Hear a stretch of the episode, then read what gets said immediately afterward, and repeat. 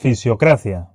Este es un podcast orientado a profesionales de la salud. Su contenido no debería considerarse recomendación sanitaria. A medida que avanza la investigación, los tratamientos recomendados pueden cambiar. Cualquier práctica descrita en este programa seguirá los estándares sanitarios actuales y deberá ser adaptada al contexto individual de cada profesional.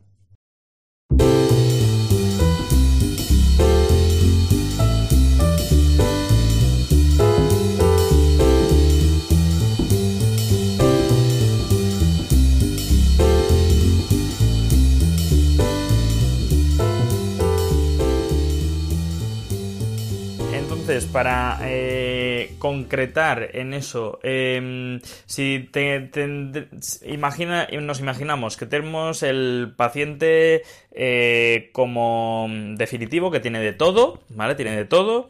Em, ¿Qué factores priorizamos para, para cambiar? ¿Cuáles creemos que son los que condicionan más eh, el mal pronóstico. Mm, estoy hablando desde el sueño al, sedentarismo, a comorbilidades, a lo que sea. ¿Cuál dirías que mm, así en un pues paciente general? Yo, eh, probablemente, si detecto que un paciente de este tipo tiene esto, sea en las cosas que primero me centre mm. o que primero lleve pautas. Y es el tema del sueño. O es el tema de lo relacionado con el sistema nervioso vegetativo, neuroendocrino, es decir, eh, estresores. Estresores de. Es decir, los picos de estrés, el, déficit de sueño, todo este. O sea, sea lo primero en lo que quiero intervenir. Si un paciente, a lo mejor por simplificar, ¿no? Si está en un estado de simpaticotonía, mm. en un estado de déficit de sueño, sea en lo que primero incido o lo que primero lleva al trabajo. Creo que un paciente que duerme mal, descansa mal o que no duerme y es un paciente con dolor crónico, es muy complicado, es muy complicado. Si detecto esto, lógicamente les paso una escala de sueño, hmm. ¿vale? Una escala muy sencillita, que es la escala de Atenas, creo, eh, que yo es la que uso, simplemente por, porque es súper simple, porque es hmm. súper simple, para monitorizar un poquito la calidad de sueño si veo que está, lógicamente me empiezo a meter un poquito más en, ese tema, de decir, eh, vale, eh, no descansas bien, pero eres de los que no te duermes, o de los que te duermes pero te levantas muy pronto, porque luego hay diferentes tipos de insomnio que, se tratan de un modo diferente. Sí, imaginemos que tiene, por lo tanto, trastorno del sueño. Lo ponemos, yo también lo pongo en, como prioridad alta. Em, eh, ¿Cuáles son las intervenciones que pueden cambiar ese factor? Mm, digamos, de manera más coste efectiva, ¿no? Que sea como más fácil cambiarlo con el mínimo esfuerzo posible. Vale, pues yo, eh, lógicamente, o bueno, lo, que intento, eh, más o menos sabemos, en términos generales, que son varias cosas, lo que tiene que ocurrir para que un cuerpo esté en una situación favorable para dormir. Sí. ¿Vale? Eh, no, puede haber una gran activación del sistema nervioso eh, simpático, eh, la luz solar o, la luz también activa diferentes centros que están relacionados con la actividad más que con el descanso, los niveles de melatonina que indirectamente son indirectos a, que esto funcione bien. Entonces, yo lo que suelo usar Depende un poquito del, del, tipo de paciente, ya te digo, si, son los pacientes que no se pueden dormir, que quizás sea el, el, mayor número de pacientes que me encuentro son pacientes que no se pueden dormir, que son las 3, 4 de la mañana, 5 y siguen, y siguen en pie. Eh, sin embargo, son gente que luego, claro, al final el ritmo circadiano lo tienen, pero lo tienen cambiado, lo tienen alterado. Entonces, son gente que muchas veces por la mañana están totalmente planitos. Es decir, por la mañana, que se pasan la mañana como puñeteros zombies en el trabajo. Entonces, una de las cosas eh, que intento hacer es meter caña metabólica por las mañanas. Si puedo, si puedo. Es decir, y además por las mañanas. Es decir, no por las tardes, si puedo por las mañanas o tirando al mediodía. Porque luego se ve que la, secreción endógena de melatonina cambia mucho en función de qué horas hagas ejercicio. Entonces, lo que pauto es trabajo metabólico. Y a veces el trabajo metabólico es. Alta intensidad, eh, normalmente. exacto, exacto. Pero, pero, a, lo, mejor es, es, que por la mañana es trabajo, no te preocupes. Trabajas en una oficina, sí. Cada cierto tiempo te subes y bajas las escaleras eh, a toda leche que te fatiga. Es decir, que haya picos de fatiga. Que no te pases toda la mañana con este, con este tipo de sensación que hemos tenido todos que estamos ahí en plan muy plano, sino que tengan este, este serie de picos, ¿no? Entonces, a veces puedo programar un, un entrenamiento de 15 minutitos, dos, tres veces a la semana metabólico, si puedo lo hago. A veces no puedo, intento ajustarme a la situación de cada paciente, que normalmente muchas veces está muy supeditada a lo laboral, ¿vale? Este tipo de cosas lo hago. ¿Qué más?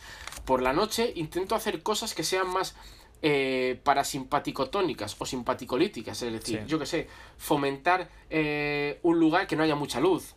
Eh, si mm. leen, que lean cosas que no sean retroiluminadas, es decir, que sean más eh, pues el típico ebook que no tiene luz, como puede ser un iPad, o en papel, mm. o, o, la tele, o que lean más que ver la tele.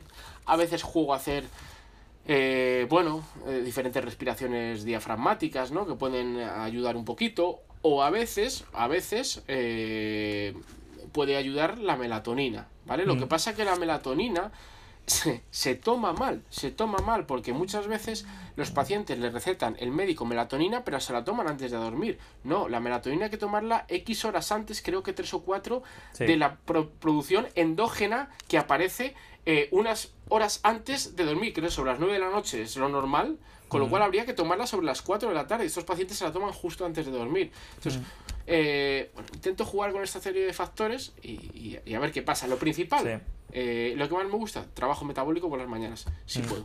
Bien, sí, sí, yo, yo suelo tirar más a lo mejor desde un inicio por todo lo que sería higiene, entre comillas, que es básicamente, les digo, mira, tu habitación, tu cama, tiene que ser el santuario de dormir, no puedes hacer otra cosa en la cama que no sea dormir, eso para empezar, bien organizadito, 19 grados en la habitación, y no lo digo por decir, sino porque sabemos que cuando los 19 grados son importantes. O frío o calor es, es exacto. importante. Nos tiene que bajar la temperatura corporal un, creo que es un grado y medio para iniciar las primeras fases del sueño. O sea que tenemos que irnos fresquitos. Una hora antes, nada de pantallas, nada de activarse. Si tenemos un problema de sueño, prohibido, vamos. Eh, cafeína, prohibida ya, para empezar, aunque sea de la, por la mañana. Sabemos, la cafeína eh, normalmente eh, está en nuestro organismo haciendo efecto hasta 8 horas. Eso es lo normal, pero hay un tipo de personas que la cafeína puede tener efectos hasta 30 horas, ¿vale? O sea, que lo primero, yo para asegurarme, lo que digo es, pues te quedas sin café. Punto, se acabó. Eh, ya está. Y luego, siempre ir a la misma hora a dormir. Siempre levantarse a la misma hora, aunque sea sábado y domingo. Eh, eh, a ver, si tenemos un trastorno del sueño, eso es esencial. Y em, sobre todo eso, em, como si, si estamos, por ejemplo, 45 minutos, no me puedo dormir, estoy nervioso en la cama, me salgo de la cama y voy a hacer algo que me aburra. leerme un libro aburrido.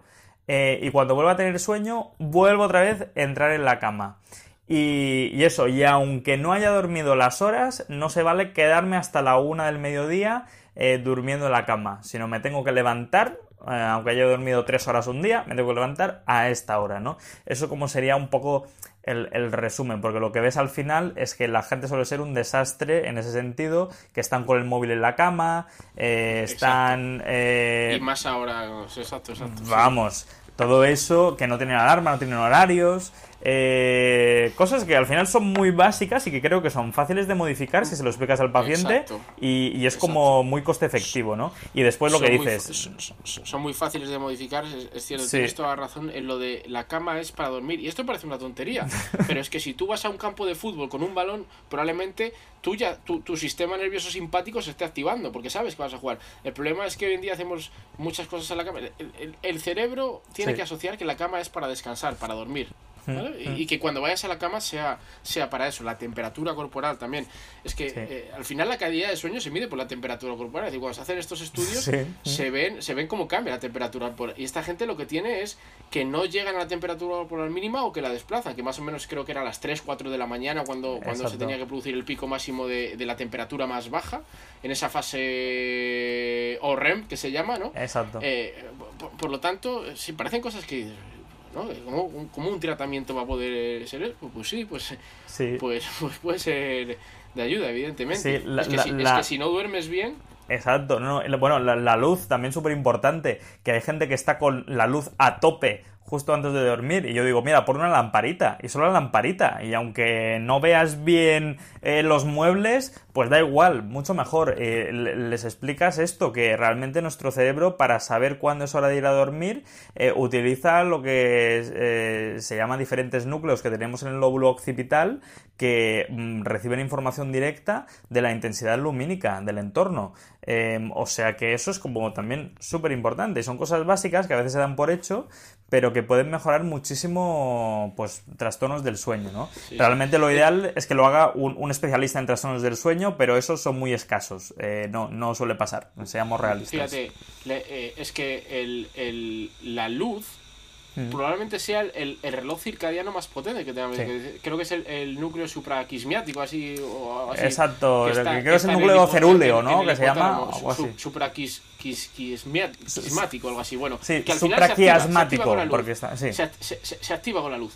Y al final. Joder, eh, al final nos levantamos, vemos la luz y, y, esa luz eh, pone en marcha procesos biológicos, fisiológicos relacionados con la actividad. Me tengo que levantar. Es que el tema es que se ha visto, no recuerdo ahora qué tipo de luz era, pero eh, no sé si era la luz azul o, este tipo de luz, que llevan ahora en las pantallas o muchas pantallas estas retroiluminadas, es que incluso era más potente.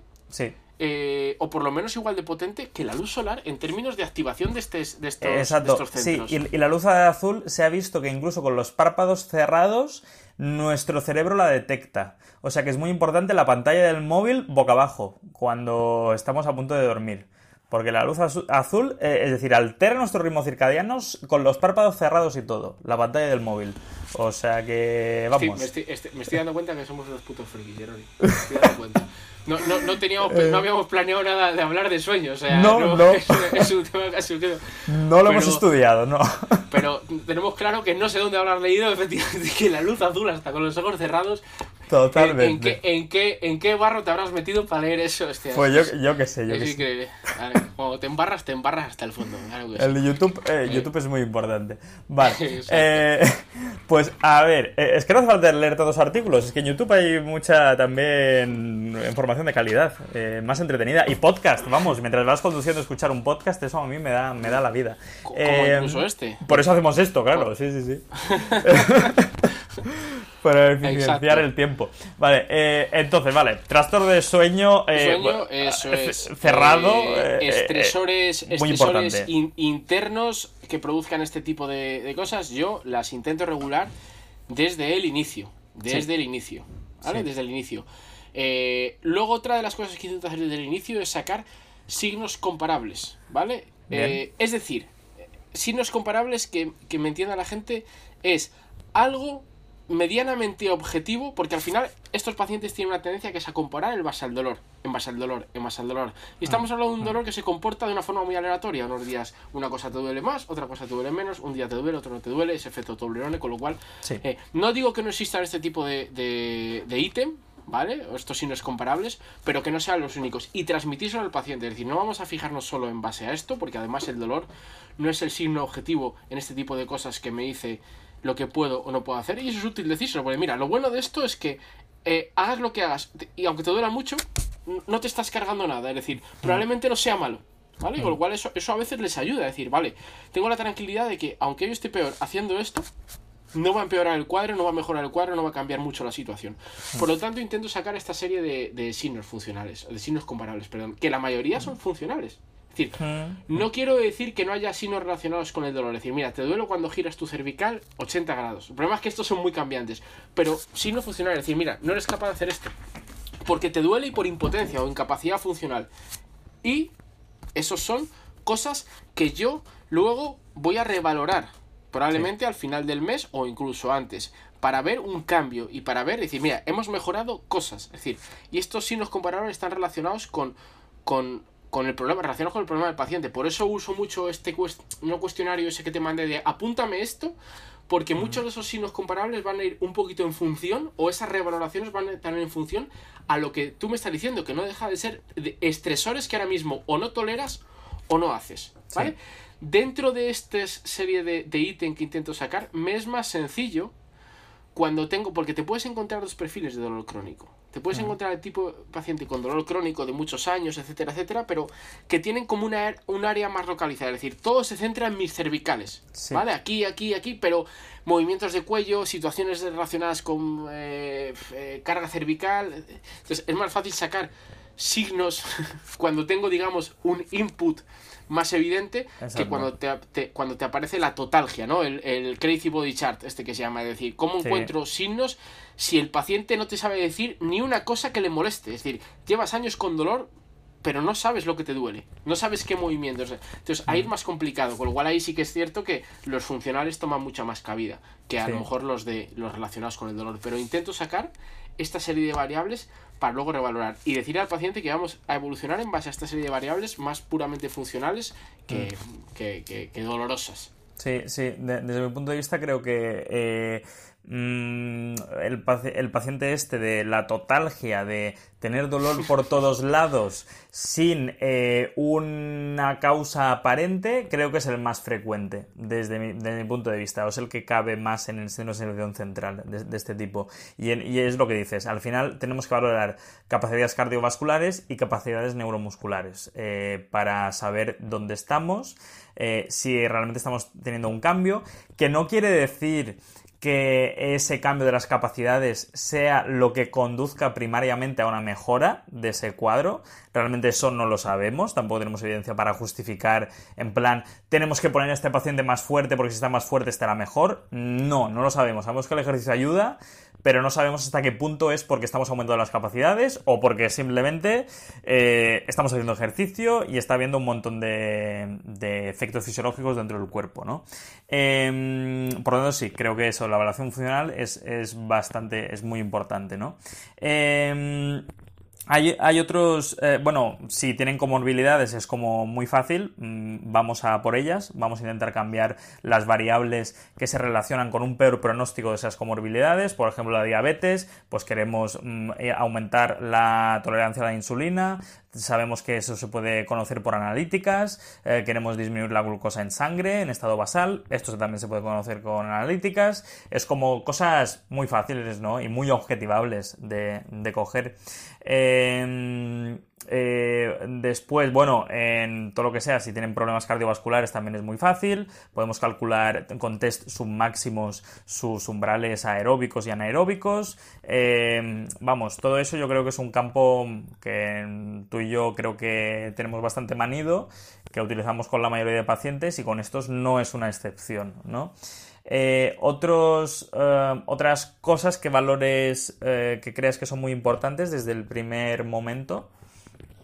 ¿Qué dirías? a ver, ¿qué más te diría?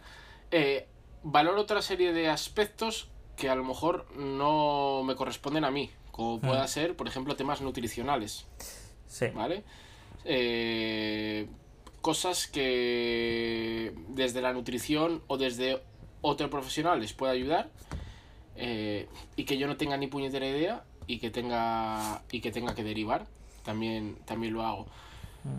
eh, intento categorizar intento categorizar que al final viene siendo lo que dije antes al paciente. Qué perfil de paciente es porque el problema es que para muchos cuadros clínicos tenemos o, o para muchos dolores tenemos ciertas categorizaciones ya sea por disfunciones de movimiento ya sea por tal ya sea por por categorías de hipótesis por dolores no, no, no lo sé.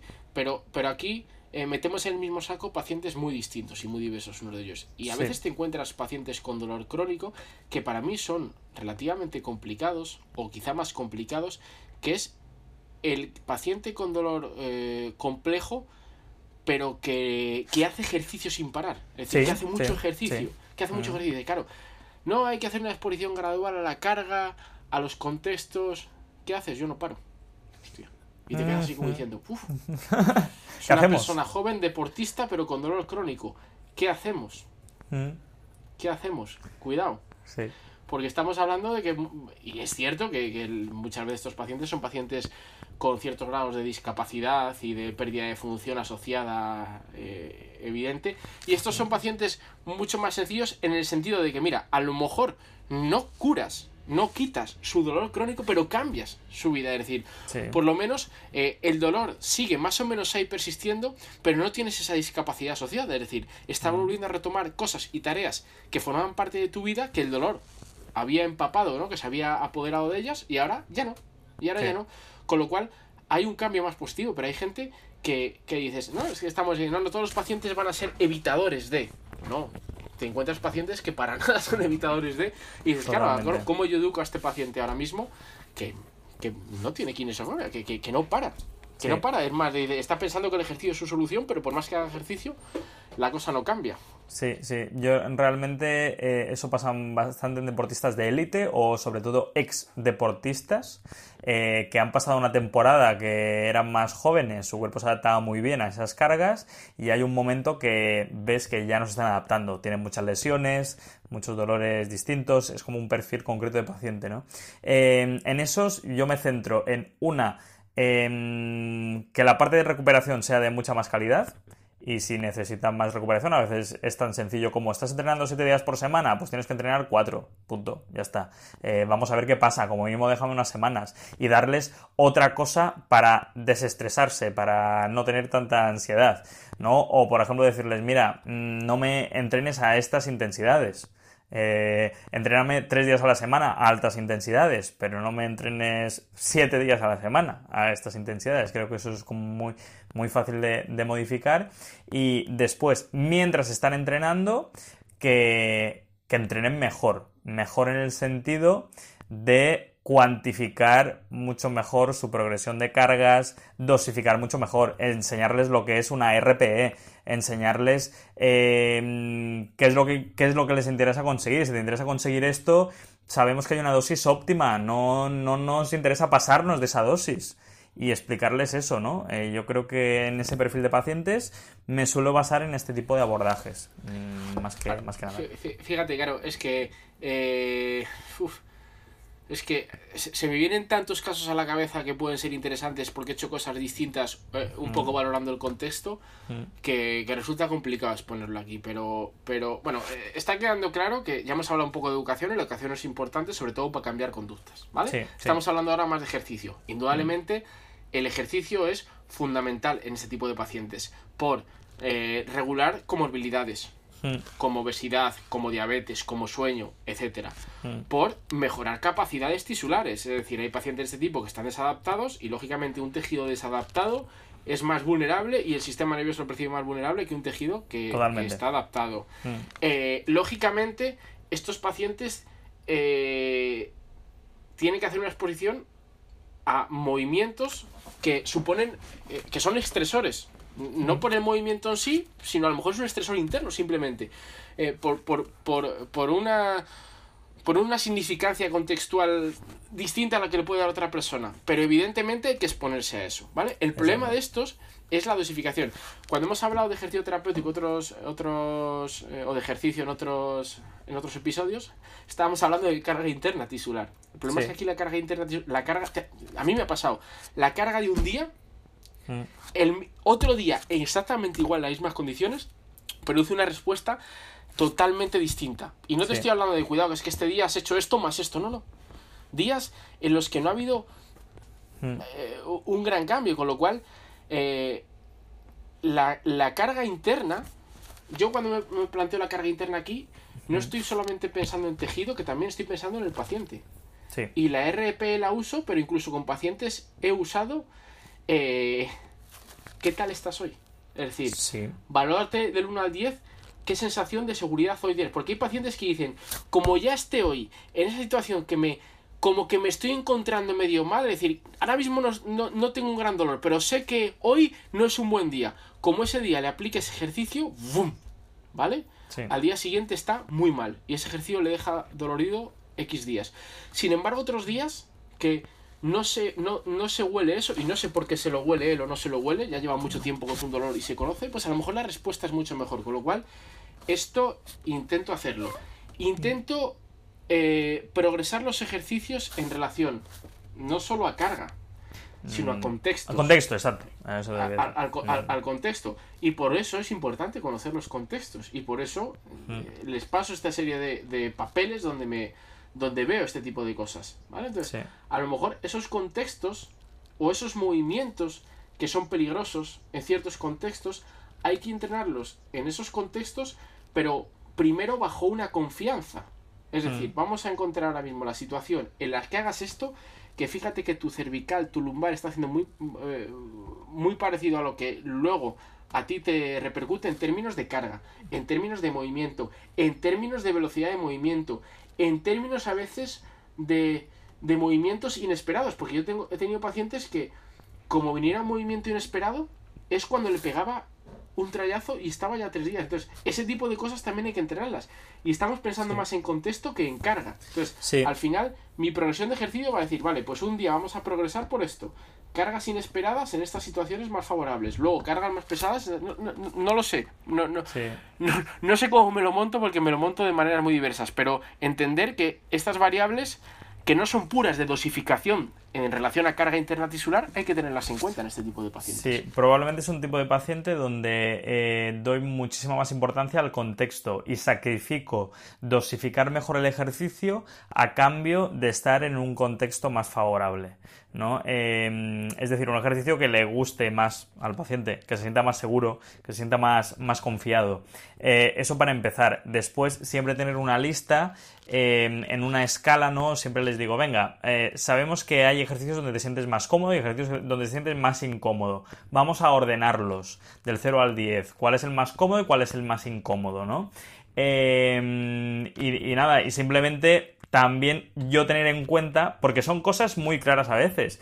Hay gente que, mira, la elíptica le cansa muchísimo y la cinta le va genial y el cicloergómetro también le va estupendamente. Y si tú piensas en carga interna tisular entre una elíptica y un cicloergómetro y dices, pues si le pones resistencia a la elíptica es que tampoco tanta diferencia no hay.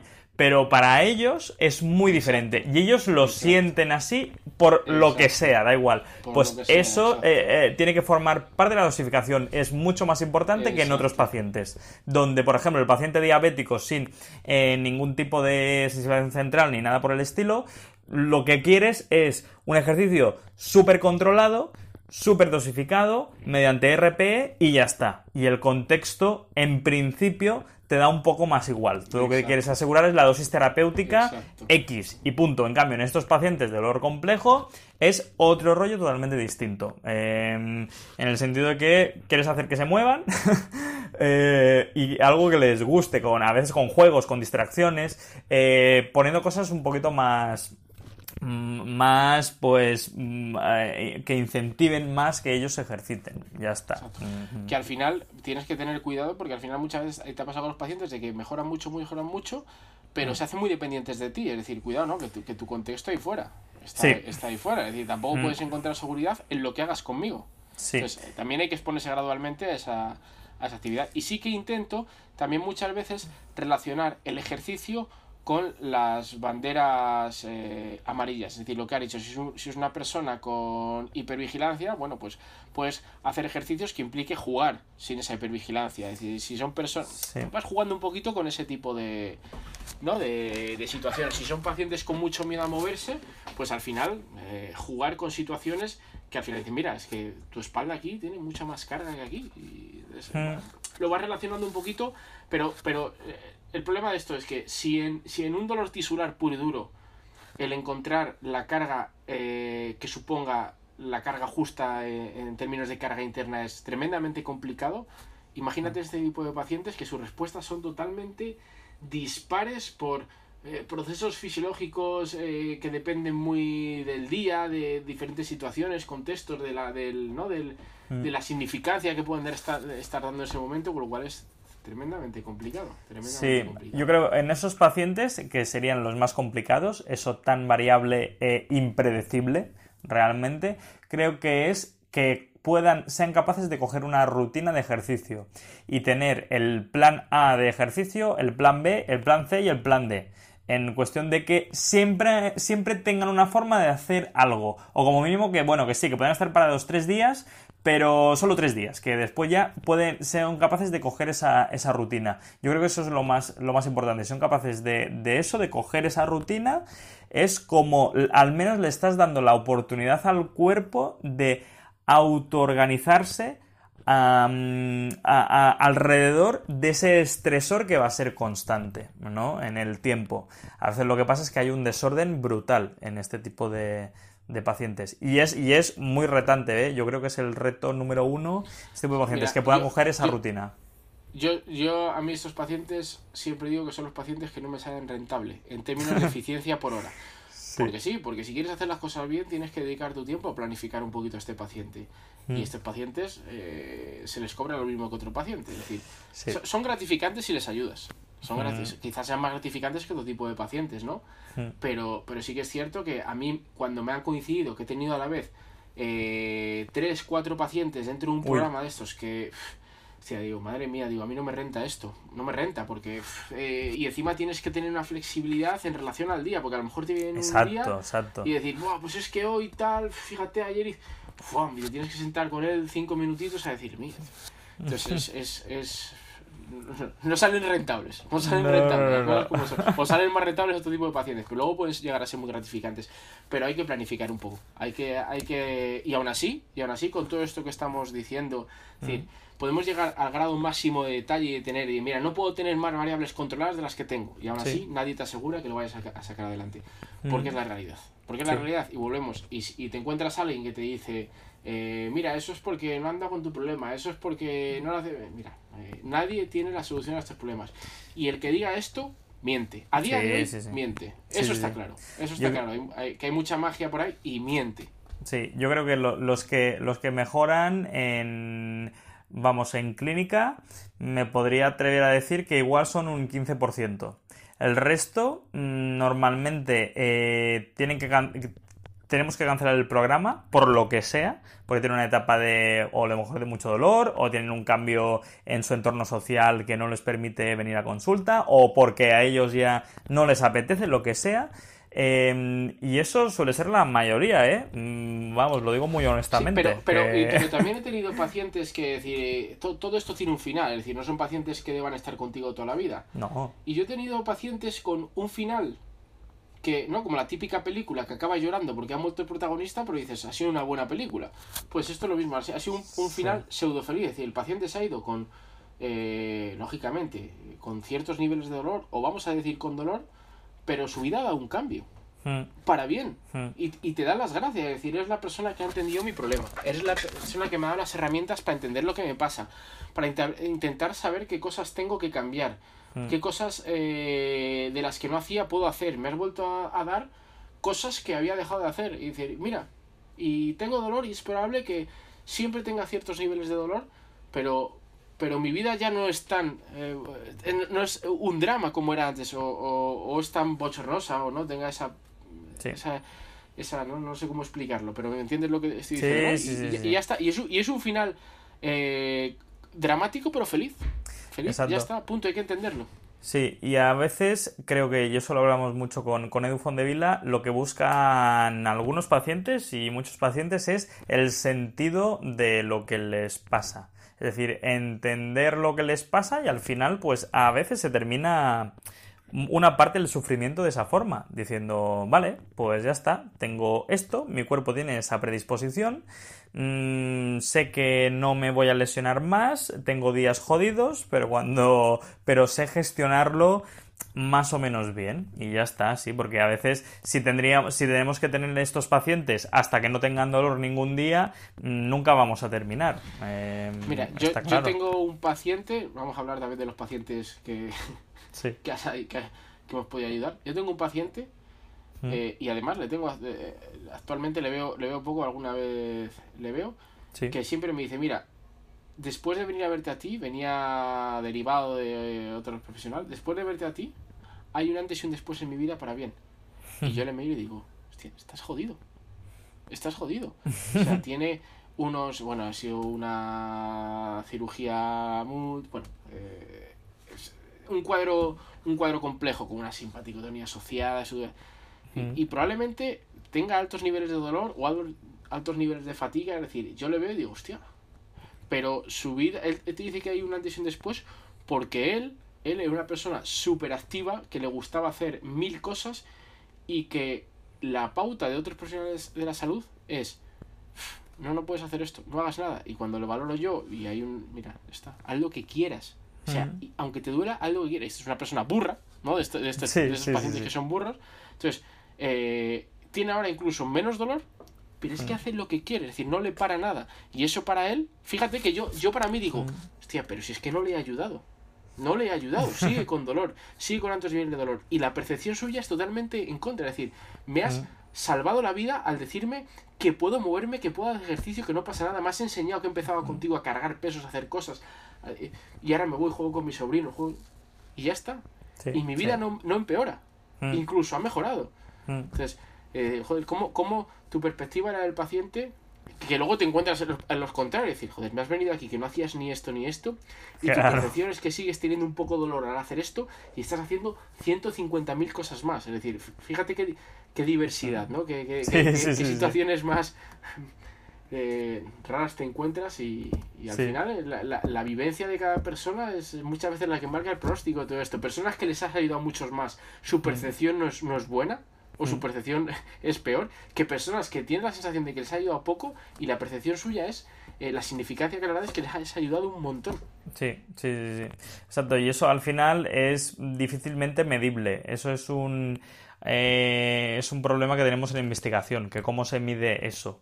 Ese, al final, bueno, sí, la satisfacción del paciente en parte, es bastante más complicado, ¿no? Eh, o sea que, bueno, sí, que sí, que sí. Y creo que al final, eh, eso, a lo que me llevo yo a casa, es que a veces el sesgo del profesional eh, puede ser también un freno a, a la mejora de la vida de, esa, de ese paciente. Porque a veces ponemos el objetivo en tenemos que reducir dolor y es como es que hasta que no reduzcas dolor no puedes estar mejor, que a veces es así, que a veces es así, que es simplemente el dolor que, que le amarga la existencia, ¿no? Em, pero otras veces mm, estamos contribuyendo a que eso, que estemos centrados solo en quitar dolor y que parece que no podemos empezar a vivir mejor hasta que ese dolor pues haya desaparecido. Y en estos pacientes eh, puedes tener un problema de, entonces cuando empieza porque, porque eh, muchas veces es que la, realidad es que es probable que no que, no desaparezca el dolor de esa persona para siempre. Así es. Mm. Y que no lo consigas, eso no quiere decir que no hayas hecho las cosas bien. Mm.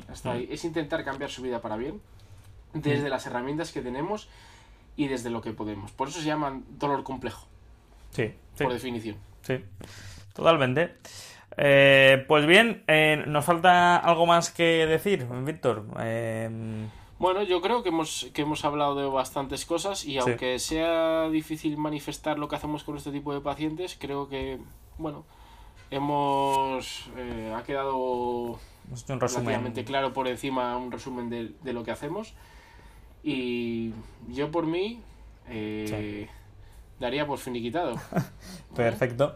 Pues nada. Si tú eh, quieres añadir algo más. No, vamos, yo creo que lo hemos, lo hemos dicho todo, como mínimo hemos pasado por encima de, lo más importante, o sea que nada, lo, dejamos aquí y que, bueno, que si, como siempre, si quien quiera dejar opiniones en Twitter, en Instagram, en lo que sea, pues nosotros también encantados de, de, abrir el debate. ¿eh? Incluso, incluso cosas malas, incluso cosas malas. Sí, sobre todo. Y, más en este tipo de, casos que, nadie tiene la respuesta, es decir, la moraleja es que estamos delante de un paciente complejo, sí. que nos queda mucho por conocer. Descartar patologías específicas. Eh, exacto. hacer un buen diagnóstico descartando cosas que se nos pueden escapar. Sí. Eh, entender que es un paciente complejo en toda la, en toda la, situación. Que, que, sea complejo no quiere decir que, que esté loco, es decir, que existe una fisiopatología subyacente que probablemente a día de hoy no entendemos y por eso probablemente no podemos tener los mejores tratamientos de una forma específica, pero que existe una fisiopatología, es decir, que los pacientes a veces son, son tachados de, no, estas múltiples banderas amarillas, ¿no? Que existe y que y que vamos a intentar mejorar la calidad de vida de estos pacientes, el papel de las comorbilidades creo que es importante y, y que y que es normal, es normal que sea difícil sacar a estos pacientes adelante. Sí, sí, sí.